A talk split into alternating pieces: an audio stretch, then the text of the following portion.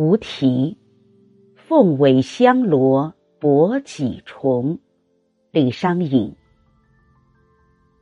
凤尾香罗搏几重，必闻圆顶夜深逢。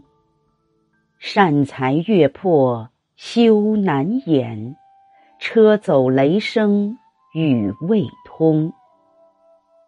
曾是寂寥今尽暗，断无消息石流红。班追只系垂杨岸，何处西南任好风？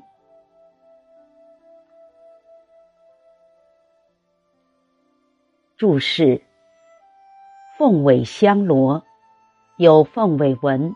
含香味的绫罗床帐，文，文的意思。顶指床帐顶端，扇裁指以团扇掩面。斑锥，毛色青白相杂的骏马。此处暗用乐府《神弦歌》名下同曲。路郎乘斑锥，望门不欲归，句意。译文：织着凤尾纹的绫罗，薄薄重重；碧纹的圆顶罗帐，深夜赶逢。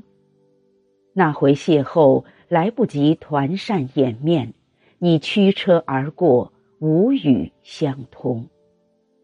寂寥不眠，想到耕残烛尽，无你的消息，等到石榴花红。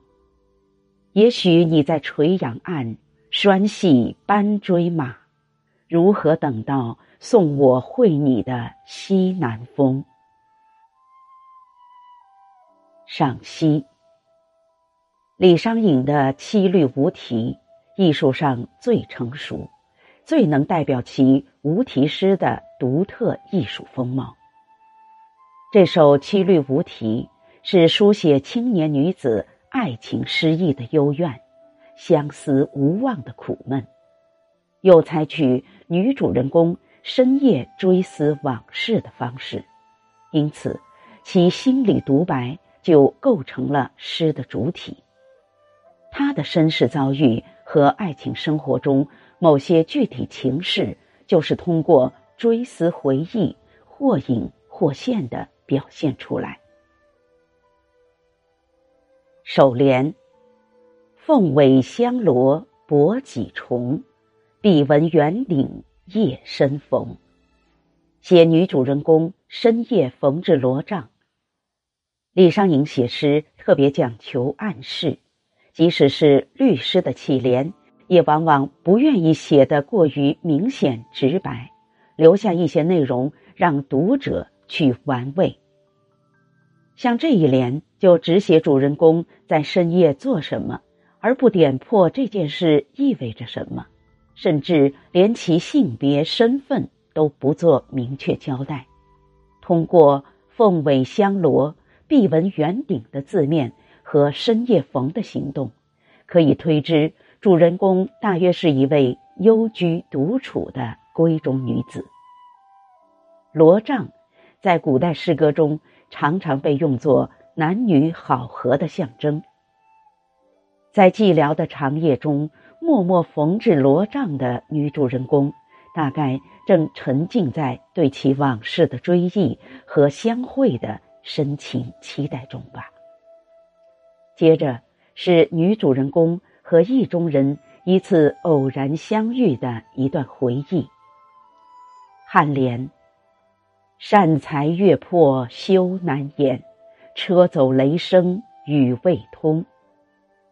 对方驱车匆匆走过，自己因为羞涩用团扇遮面，虽相见却未及通一语。从上下文描写的情况看，这次相遇不像是初次邂逅，而是断无消息之前的最后一次照面，否则。不可能有深夜缝制罗帐、期待会合的举动。正因是最后一次未通言语的相遇，在长期得不到对方音讯的今天，回忆往事，就越发感到失去那次机缘的可惜，而那次相遇的情景也就越发清晰而深刻的留在记忆中。所以，这一联不只是描绘了女主人公爱情生活的一个难忘片段，而且曲折的表达了他在追思往事时。那种惋惜、惆怅，而又深情的加以回味的复杂心理。首联与颔联之间，在情节上有很大跳跃。最后一次照面之前的许多情事，作者则加以省略。颈联，曾是寂寥今竟暗，断无消息石榴红。写别后的相思寂寥，和上联通过一个富于戏剧性的片段表现瞬间的情绪不同，这联却是通过情景交融的艺术手法，概括的书写一个较长时间中的生活和感情，具有更加浓郁的抒情气氛和象征暗示色彩。自那次匆匆相遇之后。对方便杳无音讯，已有多少次独自伴着逐渐暗淡的残灯度过不眠之夜，眼下又是石榴花红季节，蜡炬成灰泪始干，一寸相思一寸灰。那暗淡的残灯不只是渲染了长夜寂寥的气氛，而且它本身。就仿佛是女主人公相思无望情绪的外化与象征。石榴花红的季节，表明春天已经消逝，在寂寞的期待中，石榴花红给他带来的，也许是流光易逝、青春虚度的惆怅与伤感吧。金镜暗，石榴红。仿佛是不经意的点燃景物，却蕴含了丰富的感情内涵。把象征暗示的表现手法运用的如此自然精妙，不露痕迹，这确实是艺术上炉火纯青境界的标志。尾联：斑锥直系垂杨岸，何处西南任好风。仍归到深情的期待上来，班追句暗用乐府《神弦歌》《明夏同曲》，暗示他日久思念的意中人，其实和他相隔并不遥远，也许此刻正戏马垂杨岸边，只是咫尺天涯，无缘相会罢。末句化用曹植凄哀，愿为西南风。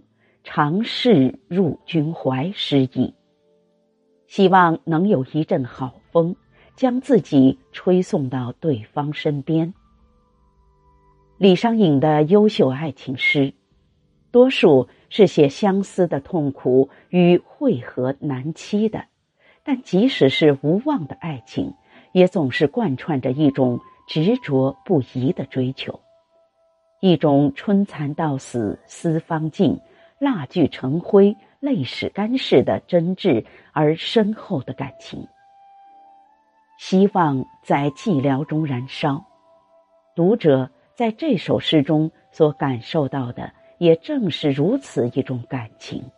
这是他的优秀爱情诗和那些缺乏深挚感情的艳体诗之间的一个重要区别，也是这些诗尽管在不同程度上带有时代。阶级的烙印，但至今仍然能打动人们的一个重要原因。无题，凤尾香罗薄几重。李商隐。凤尾香罗博几重，笔闻圆顶夜深逢。善财月破。修难掩，车走雷声雨未通。曾是寂寥今尽暗，断无消息石流红。斑锥只系垂杨岸，何处西南任好风？